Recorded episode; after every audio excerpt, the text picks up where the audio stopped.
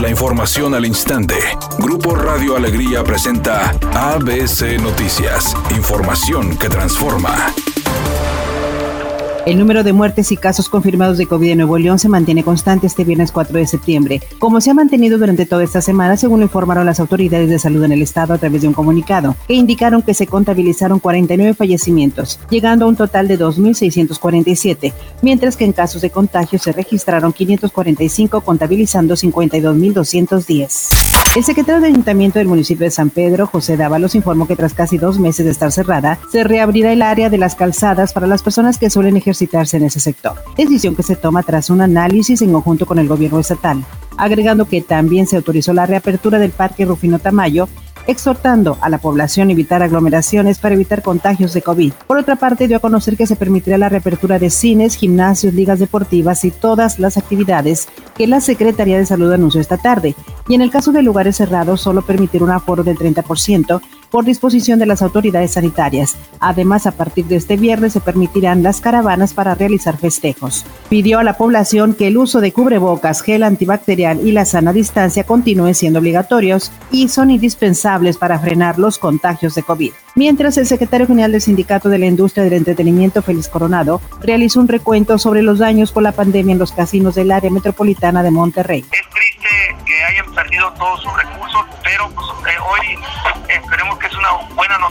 para que aquellas empresas pues ya arranquen con esa alegría que requiere Nuevo.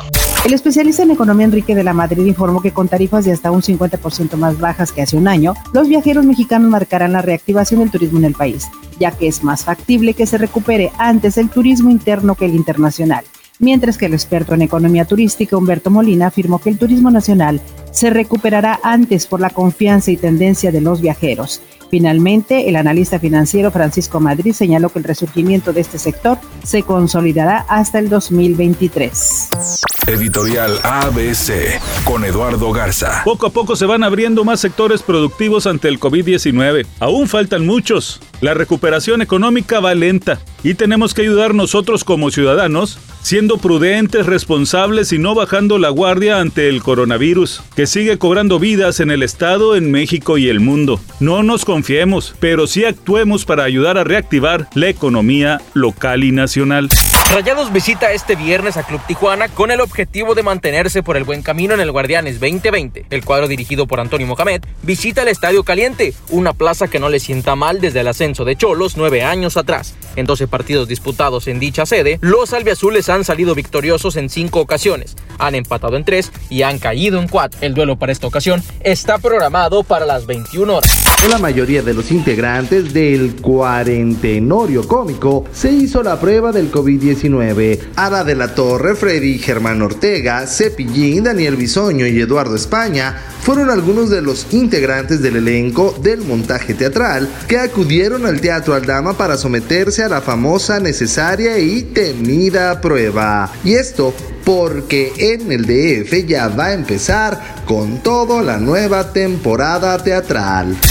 En este momento se registra un accidente en la avenida Morones Prieto en los carriles ordinarios antes de llegar al puente de la avenida Revolución en Monterrey. Sea paciente, hay tráfico lento. Otro choque se reporta en la avenida Ruiz Cortines hacia el norte a la altura del puente de Félix U. Gómez. La velocidad estimada de avance es de 30 kilómetros por hora. Maneje con precaución. Mientras tanto se reporta otro choque en el cruce de Venustiano Carranza hacia el norte a la altura de la calle Arteaga en Monterrey. Maneje con precaución y recuerde siempre utilizar su cinturón de seguridad y no se distraiga con su celular mientras conduce. Que tenga una excelente tarde. El pronóstico del tiempo para este viernes 4 de septiembre del 2020 es una tarde con presencia de nubosidad. Se espera una temperatura mínima que oscilará en los 28 grados. Para mañana sábado 5 de septiembre se pronostica un día con presencia de nubosidad. Una temperatura máxima de 30 grados y una mínima de 20. La temperatura actual en el centro de Monterrey 33 grados. ABC Noticias, información que transforma.